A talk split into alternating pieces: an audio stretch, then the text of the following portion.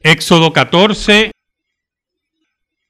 lectura de la liturgia, un evento conocido por todos, por píos e impíos. ¿Sabe? Yo he visto cómo el miedo y el temor paraliza a los seres humanos. Cómo el miedo y el temor arriesga la vida de seres humanos, destruye la vida de seres humanos. Cómo el miedo convierte a hombres y mujeres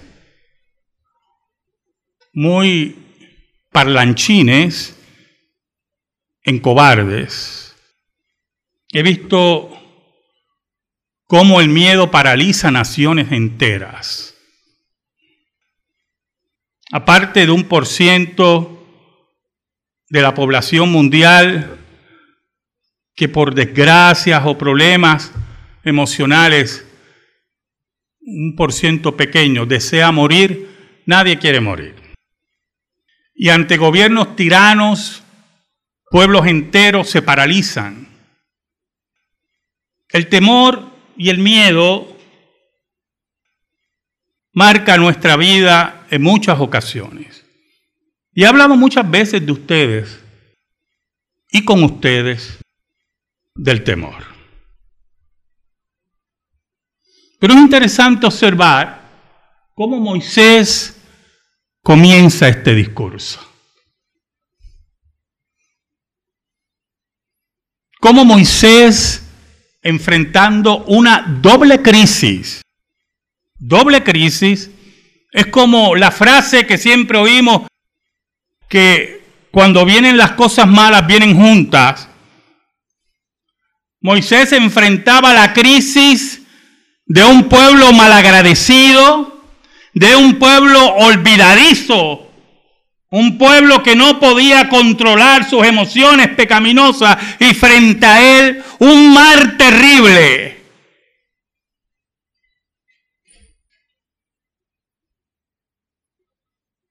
Allí estaba Moisés.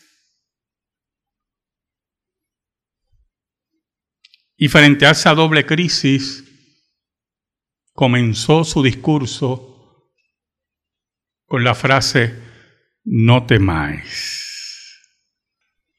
Oramos. Dios bueno, qué bueno tú eres, Señor. Y nosotros tan malos. Qué bueno porque cada latido de nuestro corazón y cada respirar de nuestros pulmones es un acto de misericordia de tu parte. Yo, Señor, me escondo en tu misericordia y en los méritos de Cristo. Perdóname porque te he sido infiel, pero tú permaneces fiel.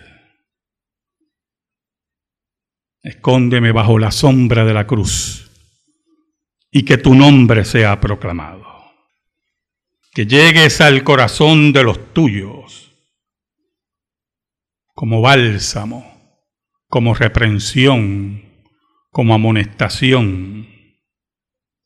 Que siembres arrepentimiento en aquellos que no te conocen y terror en aquellos que son contumaces. Te lo pido, Señor, en el nombre de Jesús. Amén y amén. ¿Sabe, hermano? Israel había salido con mano fuerte de Egipto, todos lo sabemos. Diez plagas acabaron y partieron la columna vertebral de Egipto.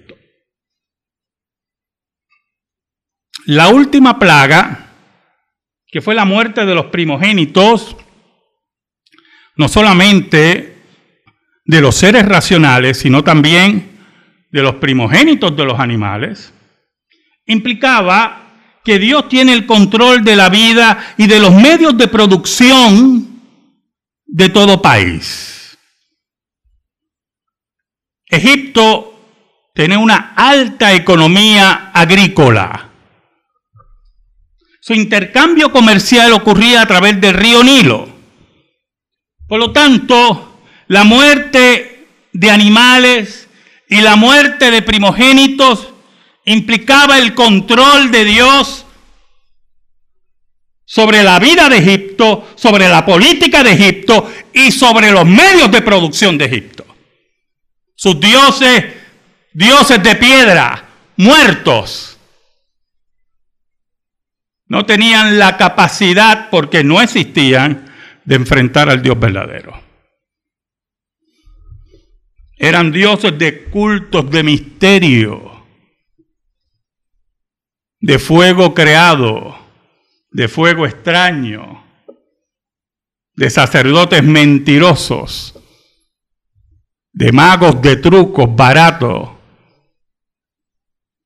Mientras se enfrentaban a Moisés, el profeta de Dios, proclamando el dominio de Dios sobre el cielo y la tierra y la vida de cada ser humano. Cuando Israel sale de Egipto, comienza una peregrinación interesante. Iba a la tierra prometida, y aquí entramos en algo muy importante, con la experiencia histórica de que Dios tiene el control de todo. Por lo tanto, se espera del pueblo que ante las maravillas de Dios, ante el control de Dios en la historia, ellos caminaran firmes a su destino. ¿Qué es lo que se espera de nosotros? Si Jesucristo venció la muerte, se espera de nosotros la creencia firme y el caminar certero de que la muerte, aunque llegue a nuestras vidas, como va a llegar, no necesariamente y no es el final de nuestro peregrinaje.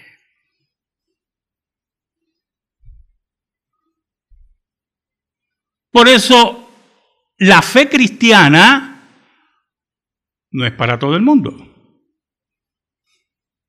Solamente aquellos que son cambiados por el Espíritu de Dios y son convencidos de su naturaleza caída, pueden afirmar fe en el Cristo resucitado. Pero ¿qué pasa? Hay una característica del ser humano caído, que yo hablé la semana pasada y se afirma aquí nuevamente. La soberbia y el orgullo. Frente a todo lo que había enfrentado Egipto,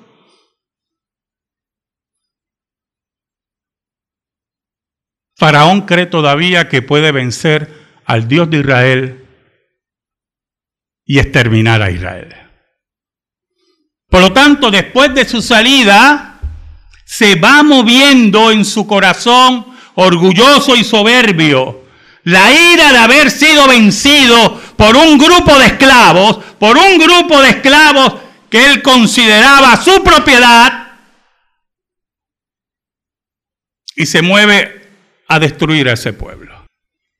Por lo tanto, el primer paso en su pecaminosidad recurrente es su soberbia y su orgullo.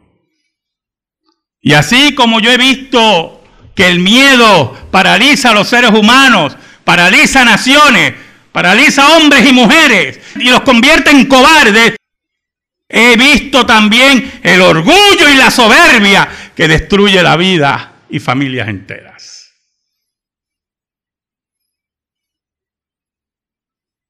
Naciones completas. Así, Faraón, como hijo del sol, y como Dios en la tierra, como era proclamado, como hijo de Ra, decide ir detrás de Israel.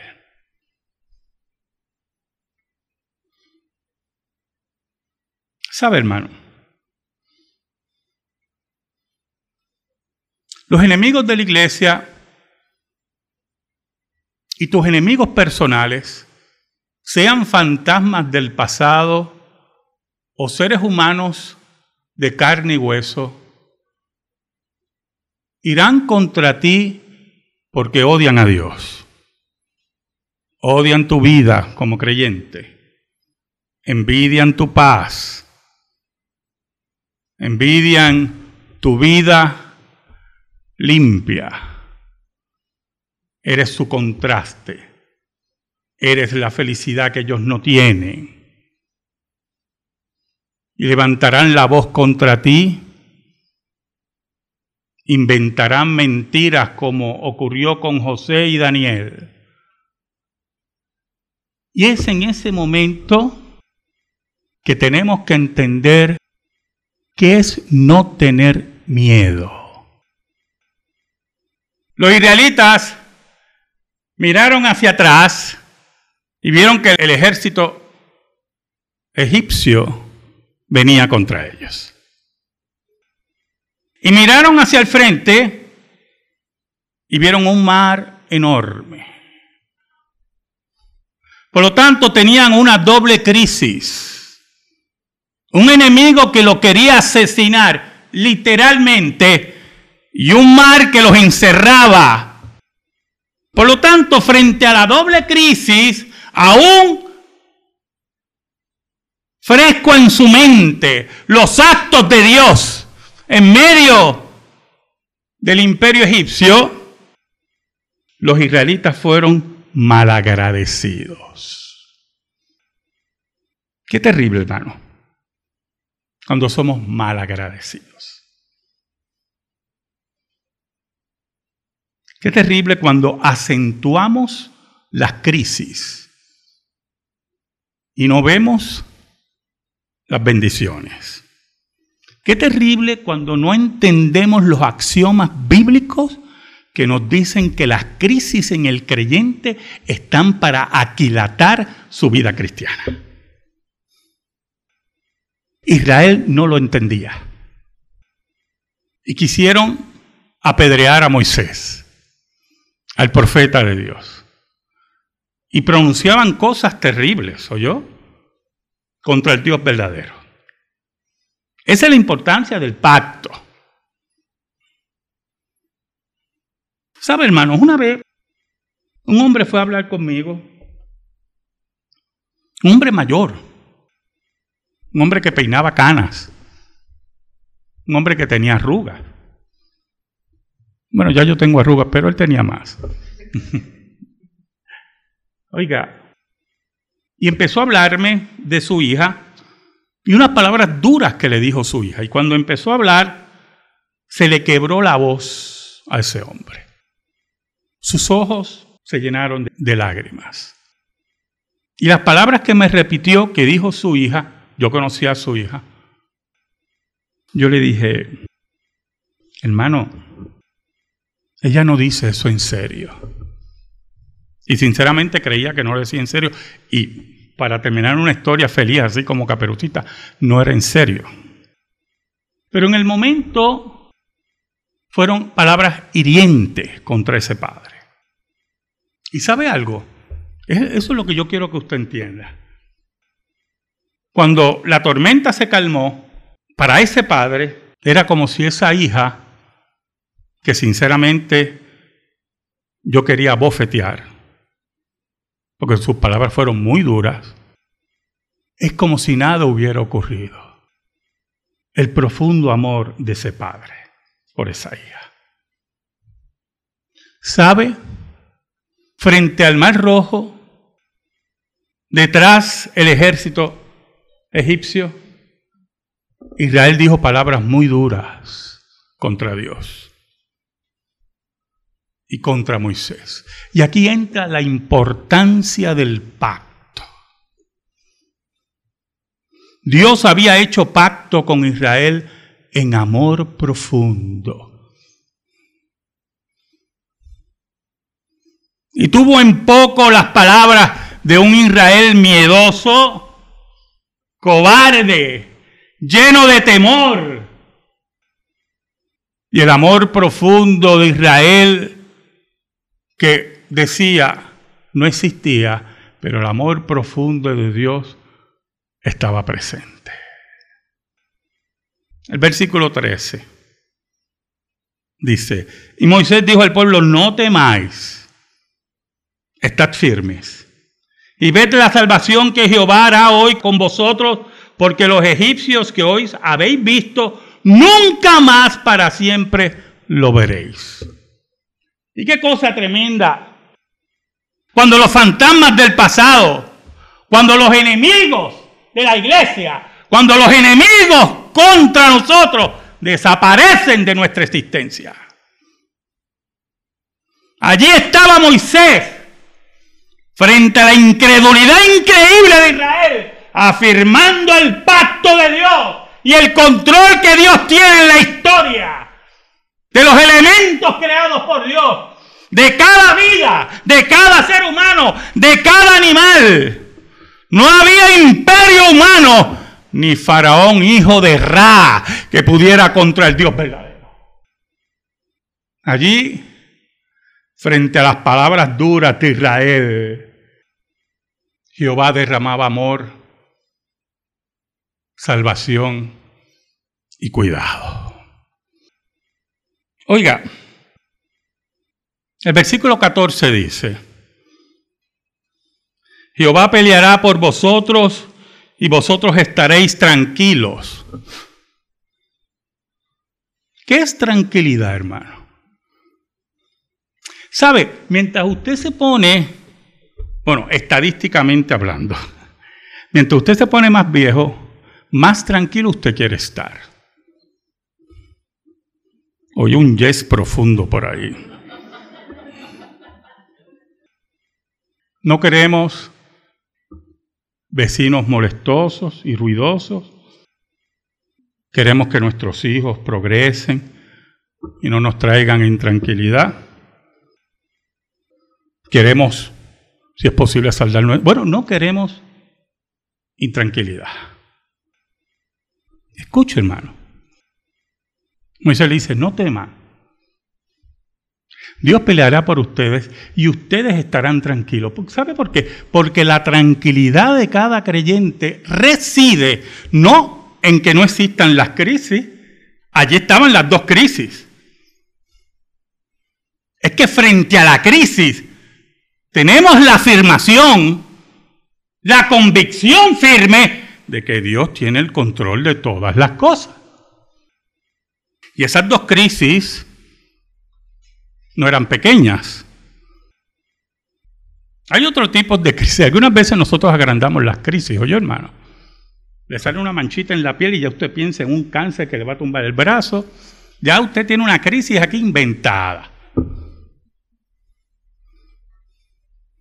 Los otros días a mi, esposa tenía una manchita aquí. Ella que es tan bella, pues la mancha. Y yo, esa manchita, mira a ver, ve al médico al dermatólogo. Pero yo estaba tranquilo y ella también, ella tiende a ser más tranquila que yo. Se le pasé el alma por el cuerpo a mi esposa. Y, es necesario para, para un pastor una mujer así. Nada, y fue al médico y el médico dijo, no, eso no, no es cáncer de la piel, es otra cosa y ya. Pero algunas veces llegan crisis a nuestra vida que nosotros agrandamos que no esperamos en Dios, que no confiamos en Dios, que no caminamos con Dios, que no confiamos en los actos de Dios en la historia, que no confiamos en el pacto, que no estudiamos nuestra propia vida, que es muy importante en todo esto. ¿Oyó? Que cuando llegan crisis a nuestra vida debemos internalizar y Señor, ¿por qué llega esta crisis? No meditamos, no oramos, no esperamos. Nos da miedo, temor, terror. Israel le dio terror, pero Moisés le dice, estáis tranquilos. Jehová va a pelear por ustedes. Oiga, hermano, entonces Jehová le habla a Moisés y le dice, ¿por qué tú estás rogando? Eso es muy importante, oye hermano.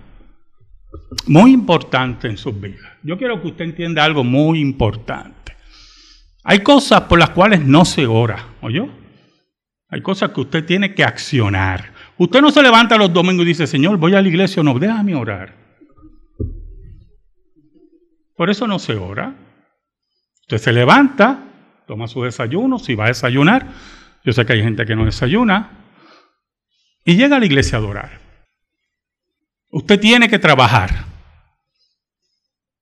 Usted no pregunta, Señor, ¿tú crees que debo trabajar? No, usted tiene que trabajar. Porque el que no trabaja, que no coma. Y Moisés estaba allí, escuche bien, Moisés estaba allí pidiendo por algo que ya Dios le había dicho. Ustedes van a salir y van a marchar y punto. Por eso, en el versículo 15 dice, entonces Jehová dijo a Moisés, ¿por qué clamas a mí? Dile a los hijos de Israel que marchen. No teman, no tengan miedo, caminen tranquilos. Yo tengo el control de la historia. ¿Sabe? La providencia de Dios y el control de Dios de todo implica en un mundo de pecado que enfrentaremos crisis profundas. Pero si tenemos, escuche bien, no solamente la convicción, escuche bien, no solamente la convicción, sino la fe de Daniel. Cuando Daniel es tirado en el foso de los leones, un acto terrible, leones hambrientos de muchos días, esa era la práctica, los dejaban hambrientos por muchos días, entonces lo que tiraban, lo que fuera, no duraba nada. Allí Dios lo protegió, en medio de esa jauría de leones terribles. Pero cuando es sacado, escuche bien, escuche bien lo que dijo Daniel. Son palabras muy importantes. Se acerca el rey y le dice, Daniel, hijo del Altísimo, el Dios que tú sirves te ha salvado de los leones. Y Daniel dice, Rey para siempre vive. Mi Dios me ha salvado, escuche bien, porque Él sabe que yo no he hecho nada malo. Y frente a las crisis que llegan en tu vida, tú tienes que examinar tu vida, hermano. Y si tienes la convicción por la palabra y el Espíritu de Dios en la palabra, que tú no has hecho nada malo, espera tranquilo en Dios. Pero si la crisis llega porque has faltado a la ley de Dios, es la hora de levantar la frente y enfrentar las consecuencias. Porque eso lo hacen hombres y mujeres de carácter. Así es este mambo, hermano. Así es esto. Era la hora, hermano, de que el pueblo entendiera no solamente que el Dios que servían, el, Dios que no los iba a abandonar, ese Padre que aunque oyera palabras hirientes, estaba allí como el Dios del pacto, sino era la hora que entendieran que era el momento de marchar y caminar confiando en Dios, no importando las consecuencias. Moisés levantó su vara. El ángel que iba delante del pueblo se movió a la retaguardia para proteger al pueblo. Yo no, yo no sé si usted está observando la increíble gloria de Dios allí. El ángel de Dios y la columna de fuego de Dios que iba delante del pueblo se mueve hacia atrás para enfrentar a los egipcios y Moisés al frente con la vara, el mar se abre frente a ellos. Y allí, como un solo pueblo, como un solo hombre, marcharon en tierra firme en medio de dos paredes de agua.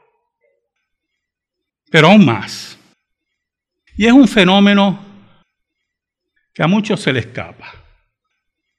La Biblia dice en el versículo 24 y 25 lo siguiente. Aconteció la vigilia de la mañana que Jehová miró el campamento de los egipcios desde la columna de fuego y nube y trastornó el campamento de los egipcios. Y quitó las ruedas de sus carros y los trastornó gravemente. Entonces los egipcios dijeron, huyamos de delante de Israel, porque Jehová pelea por ellos contra los egipcios. ¿Sabe algo, hermano? No había grupo de hombres en Israel, no importando el número, que pudiera enfrentar a un ejército entrenado como el ejército egipcio. No existía. Y eso era parte integral de la crisis de los israelitas, que miraban su miseria militar frente al ejército egipcio y su organización militar. Nosotros tenemos que entender que no importa cómo esté organizado nuestros enemigos, los enemigos de la iglesia, los enemigos personales, no importa la inteligencia que tengan, el control de la vida de cada ser humano y de la mente de cada ser humano está en la manos de Dios. Y así como Jacob pasó en medio de unas tribus y dice la Biblia que Dios sembró el terror en el corazón de esas tribus. Así cada enemigo de la iglesia y cada enemigo de nuestra vida, Dios derribará sus carros, su inteligencia y todo su intento de atacar y destruir la iglesia de Cristo. No temáis, comenzó Moisés con ese discurso. No tengan miedo. Los egipcios, en su terquedad y soberbia, se fueron detrás de Israel en medio de las columnas de agua. Y uno dice, pero el ángel no estaba ahí. Sí, estaba ahí. Y se retiró. Y aún viendo los milagros de Dios, su soberbia era tal que fueron detrás de Israel. Era la hora de que ellos murieran. Era la hora que el enfrentamiento con el Dios verdadero ellos lo pagaran. Y allí fueron destruidos y ahogados por Dios. Israel fue testigo nuevamente de los actos de Dios. El versículo 30 y 31 dice, y así salvó Jehová aquel día Israel de la mano de los egipcios e Israel vio a los egipcios muertos en la orilla del mar. Y vio Israel aquel grande hecho que Jehová ejecutó contra los egipcios. Y el pueblo temió a Jehová y creyeron a Jehová y a Moisés su siervo. ¿Sabes algo, hermano? No es malo tener miedo. Todos tenemos miedo en algún momento en nuestra vida. Puede ser que alguien, ¿verdad? Usted habla con un mafioso y le dice que nunca ha tenido miedo, porque a los que le dan miedo a él, él los manda a matar. Es un miedo mayor, es un cobarde, es un ser humano de lo más bajo. No es malo tener miedo. Lo que es malo es que en medio de ese miedo nos olvidemos de nuestro Dios de su pacto, de su soberanía. Por eso en amor profundo, como hizo Dios con Israel, a pesar de sus palabras hirientes, Dios nos dice, Dios que nos ama tanto, nos dice, no teman. Amén. Gracias te damos, Señor. Y te pedimos, Señor, en el nombre de Jesús, que esta palabra quede incrustada en nuestra vida para la formación de nuestro carácter, a la altura del varón perfecto que es Cristo. Por Cristo Jesús oramos. Amén y amén. Estamos en silencio, hermano.